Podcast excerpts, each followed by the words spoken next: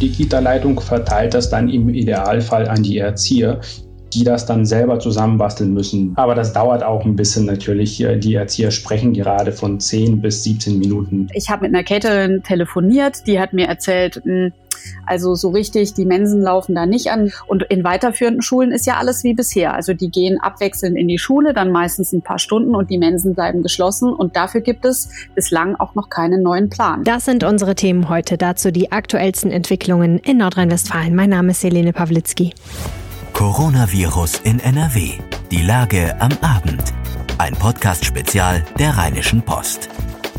Was macht Corona mit uns in der Region? Darum geht es jeden Tag in diesem Podcast.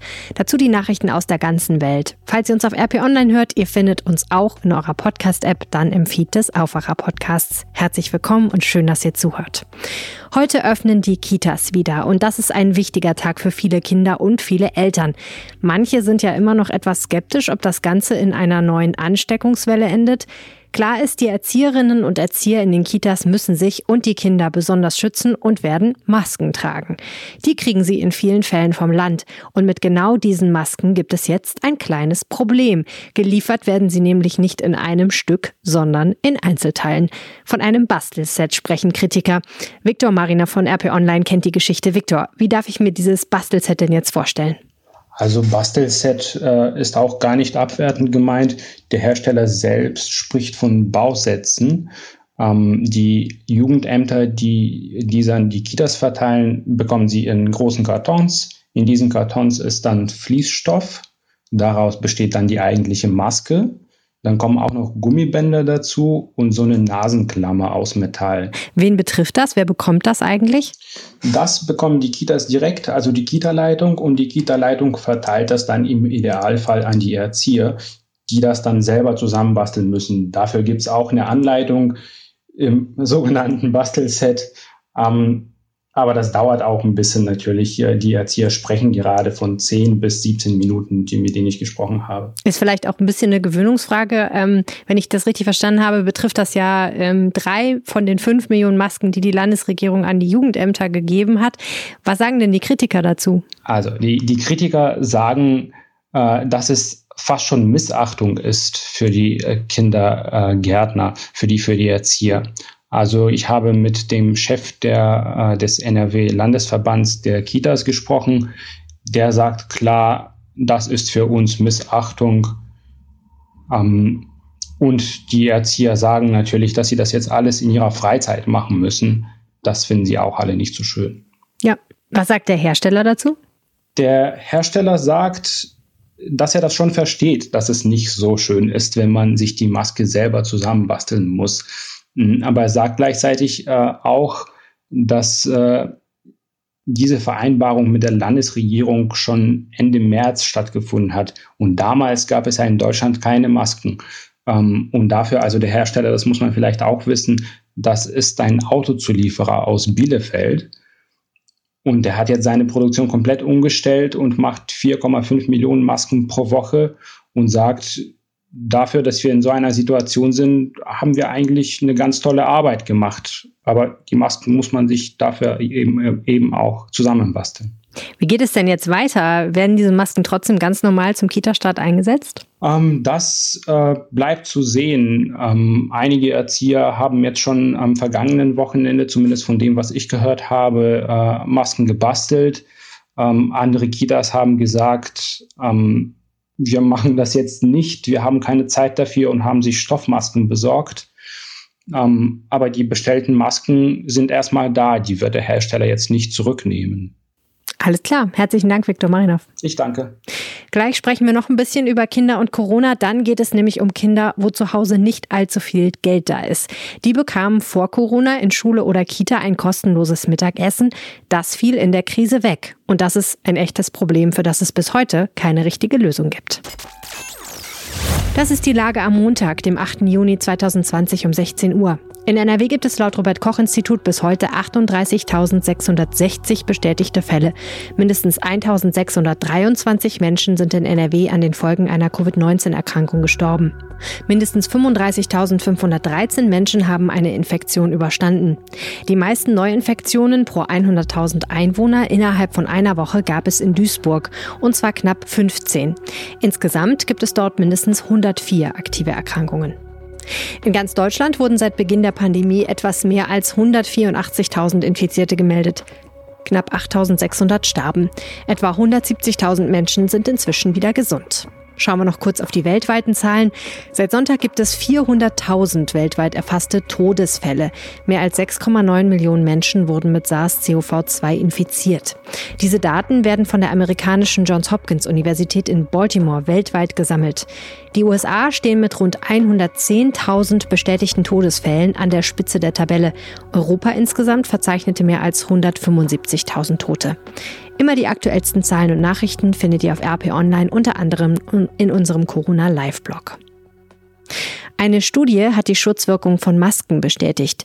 Die allgemeine Pflicht zum Tragen eines Mund-Nasenschutzes, zum Beispiel beim Einkaufen oder in öffentlichen Verkehrsmitteln, trage offenbar deutlich zur Eindämmung der Corona-Pandemie bei, teilte die Johannes Gutenberg Universität Mainz am Montag mit. Wissenschaftler von vier Universitäten verglichen dafür die Entwicklung der Infektionszahlen im thüringischen Jena mit denen vergleichbarer Städte, wo die Maskenpflicht erst später eingeführt wurde. Die Zahlen zeigten deutlich, so die Forscher, dass sich das Virus bei Maskenpflicht langsamer ausbreite. Bundesentwicklungshilfeminister Gerd Müller warnt vor den Folgen von Corona in Afrika. Seinen europäischen Amtskollegen sagte er bei einer Videoschalte, Brüssel dürfe nicht warten, bis ganze Staaten zusammenbrechen und es zu Unruhen und unkontrollierbaren Fluchtbewegungen komme. Neben schwachen Gesundheitssystemen leide Afrika bereits jetzt unter einer dramatischen Hunger- und Wirtschaftskrise, warnte der CSU-Politiker. Er forderte ein EU-Sofortprogramm für Afrika und den Nahen Osten. Dabei müsse es sowohl um Nothilfen als auch um Stabilisierungskredite gehen.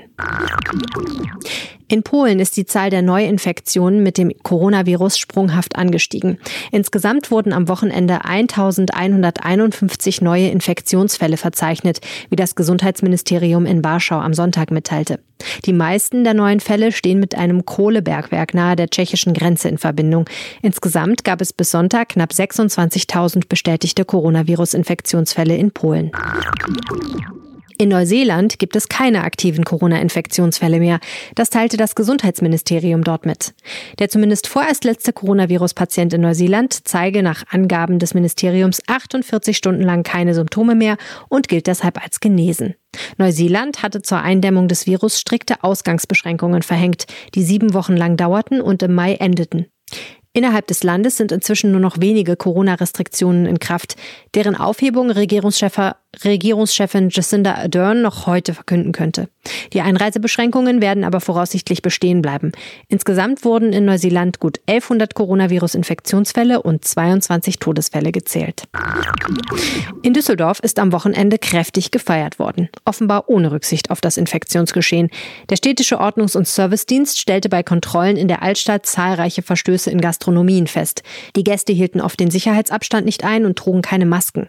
In einer Gaststätte im Medien Medienhafen beendete eine Streife in der Nacht zum Sonntag eine Party, bei der die Gäste dicht gedrängt und ohne Maske zur Musik eines DJs tanzten.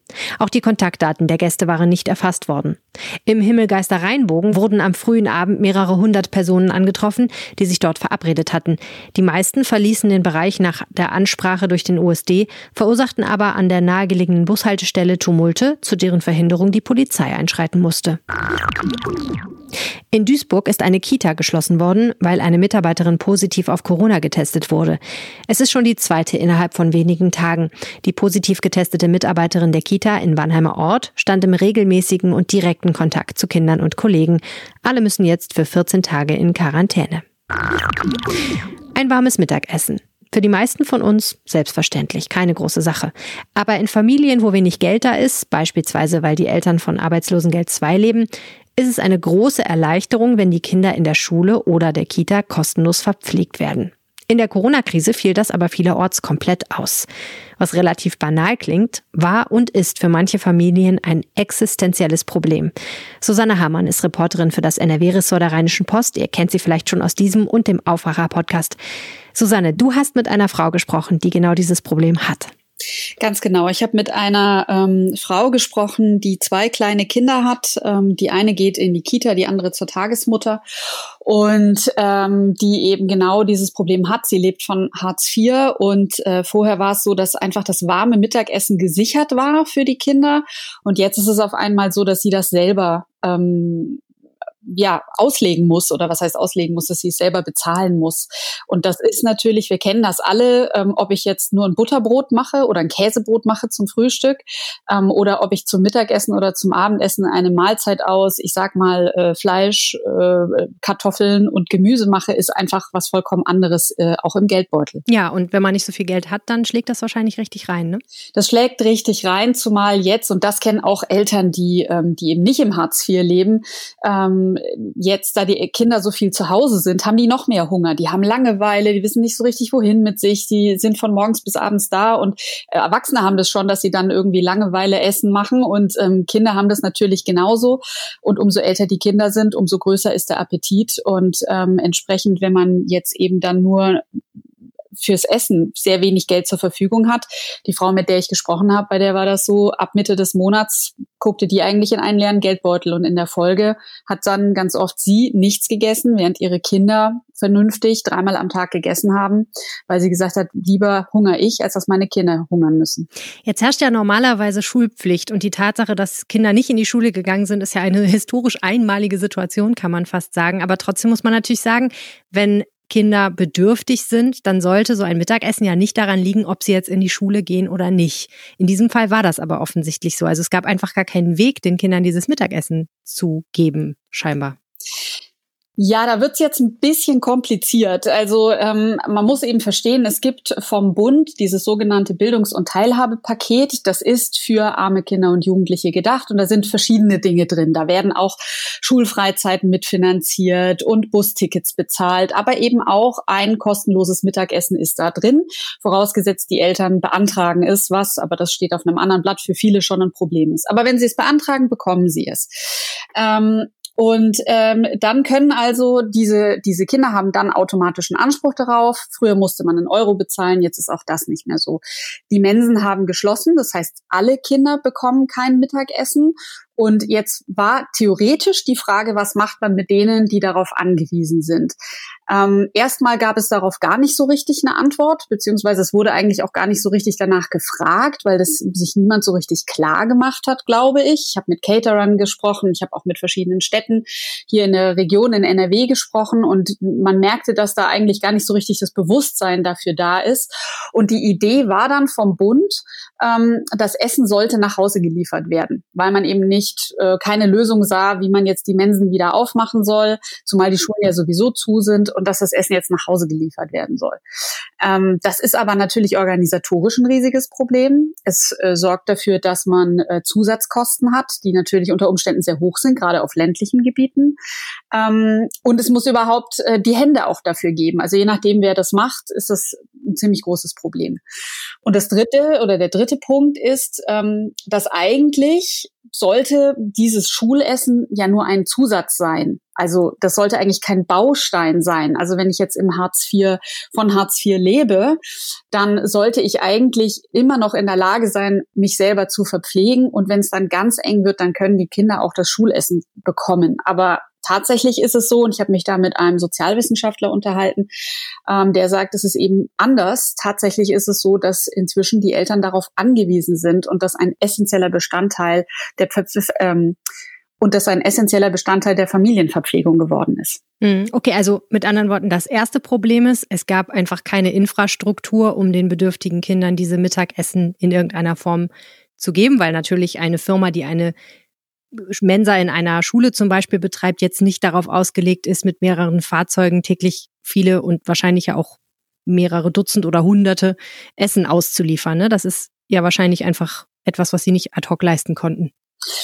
Ja, das ist das eine. Das konnten sie nicht leisten. Aber das andere ist auch, dass einige Städte eben gar nicht richtig reagiert haben. Also es ist zum Beispiel so, äh, in Mönchengladbach habe ich angerufen, die haben gesagt, in weiterführenden Schulen bieten sie einfach gar keine Alternative an. Äh, in Duisburg habe ich angerufen, da hat man gesagt, ja, also die Caterer können das schon machen. Die können dezentral Essen anbieten und das ausliefern. Aber das ist auf freiwilliger Basis. Das heißt, sie haben auch nicht nachgehalten, wird tatsächlich Essen angeboten und wenn, wie viele Kinder kriegen das überhaupt? In Düsseldorf werden 500 Kinder beliefert äh, mit Essen tatsächlich nach Hause. Kann man sagen, das ist immerhin schon mal was. Okay. Allerdings muss man sagen, in äh, Neuss sind es fast genauso viele Kinder. Ich glaube 436, wenn ich mich jetzt nicht irre. Düsseldorf ist natürlich eine deutlich größere Stadt und ähm, insofern, na, auch die Stadt selber hat eingeräumt, also unter normalen Umständen sind es schon deutlich mehr Kinder, die eigentlich Anspruch auf dieses Essen im Rahmen des Bildungs- und Teilhabepakets hätten. Also man muss einfach sagen, dass ähm, da ja, man könnte sagen, keine große Priorität draufgelegt wird. Und ähm, für diese betroffenen Familien ist das deswegen so schwierig. Das eine ist, wenn die Kinder noch klein sind, Kita-Kinder, okay. Aber wir haben ja auch alle gelesen, gerade wenn die Kinder älter sind, in weiterführende Schulen gehen, haben die schon das Problem, dass sie die Technik gar nicht haben. Die haben keine Computer, keine Tablets und so weiter. Das heißt, für die ist die finanzielle Herausforderung, um diese Corona-Zeit hinzubekommen, ohnehin schon sehr groß. Und jetzt geht's dann auch noch darum, wie wir die Teller voll kriegen. Hm. Da sind wir dann beim zweiten Punkt, dem dahinterliegenden Problem gewissermaßen, nämlich der Tatsache, dass Hartz IV, das muss man ja immer wieder sagen, offensichtlich nicht für alles auszureichen scheint, was man sich so wünschen würde. Ja, das ist ähm, so immer ein bisschen Problem in den äh, Texten auch, dass ich so habe, ein bisschen platzmäßig, um ein bisschen von hinter den Kulissen zu erzählen. Ich habe also auch in diesen Text reingeschrieben, dass die Frau, mit der ich mich unterhalten habe, 1100 Euro im Monat übrig hat nach der Miete. Das hört sich erstmal unheimlich viel an, ähm, wenn man jetzt weiß, es ist eine Frau mit zwei Kindern. Ähm, Tatsache ist aber, dass sie davon wirklich alles bezahlen muss. Also ne, sie hat ein Auto, das braucht sie auch, ähm, weil sie auch mal für die Kinder weitere Strecken fahren muss zum Einkaufen und so fort. Damit geht's mal los. Dann kommen aber natürlich so Dinge drauf, wie die Kinder wachsen noch, sie müssen muss dafür irgendwelche Sachen einkaufen. Wenn ihr mal was kaputt geht, was sie jetzt gerade hatte, dann bekommt sie zwar einen Gutschein, sie muss aber dafür auch noch Dinge auf, also selbst noch aus der eigenen Kasse Geld aufstocken, denn die kaputte Waschmaschine ist in diesen 1100 Euro schon eingerechnet. Wenn sie also jetzt eine kaputte Waschmaschine hat, müsste sie eigentlich aus den letzten, ich sag mal, zwölf Monaten, ich sage jetzt einfach mal fünf Euro gespart haben, um diese kaputte Waschmaschine zu bezahlen. Und da wird es dann eben vollkommen irrsinnig, ähm, weil das kennen wir alles, ist nicht zu vermeiden, dass mal was kaputt geht oder dass man einfach mal was Neues braucht, ähm, gerade mit Kindern. Und ähm, da wird es dann dann eben plötzlich sehr, sehr eng. Ja, und man kann sich vorstellen, ein paar hundert Euro für ein digitales Gerät auszugeben oder äh, ähnliches, das geht schon dann nicht, wenn man sagt, es ist eh alles auf Kante genäht und jetzt muss ich auch noch Mittagessen für meine Kinder bezahlen. Genau, zumal die Lebensmittelpreise sind jetzt nicht gesunken. Im Gegenteil, die sind gestiegen durch Corona, weil wir eben auch das Problem in der Landwirtschaft haben. Ähm, und deswegen ist es für sie gerade besonders schwierig, dann auch mal Salat oder Obst auf den Tisch zu bringen. Und gerade das bräuchten sie ja aber eigentlich für die Kinder, nämlich gesunde Küche. Aber gesunde Küche ist einfach sehr teuer. Ähm, also gibt's bei denen dann zehn Tage am Stück Nudeln. Hm. In Neuss ist die Stadt ja hingegangen und hat gesagt, wir machen das jetzt einfach, wir geben den Familien, die das betrifft, mehr Geld. Hat das funktioniert? Ja, in Neuss ist was passiert, das war ein bisschen revolutionär in Anführungszeichen. Ähm, die, genau, die haben gesagt, wir machen da gar nicht lange rum und versuchen irgendwie Lebensmittel irgendwo hinzubringen, sondern wir geben denen einen Zuschuss von 50 bis 60 Euro, je nach Bemessensgrundlage und davon können die sich dann im Monat Essen kaufen. Und ähm, das scheint sehr gut angekommen zu sein, zumal das ein Vorschlag ist, den die Grünen auch selber schon mal im Bundestag eingebracht hatten, weil sie gesagt haben, ähm, das funktioniert so alles nicht. Es braucht schnell schnelle, konkrete Hilfe. Ähm, und die wollten eigentlich ähm, pro Erwachsenen 100 Euro und pro Kind 60 Euro ähm, im Monat äh, arme Familien bezuschussen. Und das ist dann allerdings äh, gescheitert. Hm. Jetzt ist es ja so, dass die Kitas aktuell wieder starten, die Grundschulen sollen bald wieder starten. Ist denn damit das Problem vom Tisch? Es ist leider, leider gar nicht so richtig vom Tisch. Also das eine ist, ja, in den Kitas läuft es jetzt wieder an, aber die Kitas machen demnächst ja auch drei Wochen zu. Das ist so der Klassiker. Also diese drei Wochen müssen Eltern auf jeden Fall dann wieder überstehen. Aber man muss schon sagen, äh, Eltern mit Kitankindern sind so ein bisschen aus dem Gröbsten raus. Allerdings Eltern mit ähm, äh, Kindern in weiterführenden Schulen, die halt überhaupt nicht. Also in Grundschulen fängt ja auch nächste Woche die Schule wieder an, okay. Ähm, ich habe aber mit einer Caterin telefoniert, die hat mir erzählt, mh, hm, also so richtig, die Mensen laufen da nicht an. Wir haben, die machen wohl was mit Lunchpaketen, aber so richtig Mittagessen gibt's da noch nicht. Und in weiterführenden Schulen ist ja alles wie bisher. Also die gehen abwechselnd in die Schule, dann meistens ein paar Stunden und die Mensen bleiben geschlossen. Und dafür gibt es bislang auch noch keinen neuen Plan. Das heißt, wenn ich eben ein Kind habe im Alter von, ich sag mal 12, 13, 14 Jahren, dann auf unbestimmte Zeit wird das Mittagessen, so wie es im Moment aussieht, auf meinem Geldbeutel landen. Und das sind die Kinder, die am meisten Kohldampf haben. So ist es. Vielen Dank, Susanne Hamann. Herzlichen ja, Dank fürs Gespräch. Ciao. Tschüss. Das war Coronavirus in NRW, die Lage am Abend. Schickt uns eure Fragen oder Anregungen. Die Kontaktdaten findet ihr in den Show Notes. Und tut mir einen Gefallen, erzählt jemandem, den ihr kennt, von diesem Podcast und dem Aufwacher-Podcast. Das hilft uns sehr. Vielen, vielen herzlichen Dank. Bis morgen und bleibt gesund. Ciao. Mehr bei uns im Netz www.rp-online.de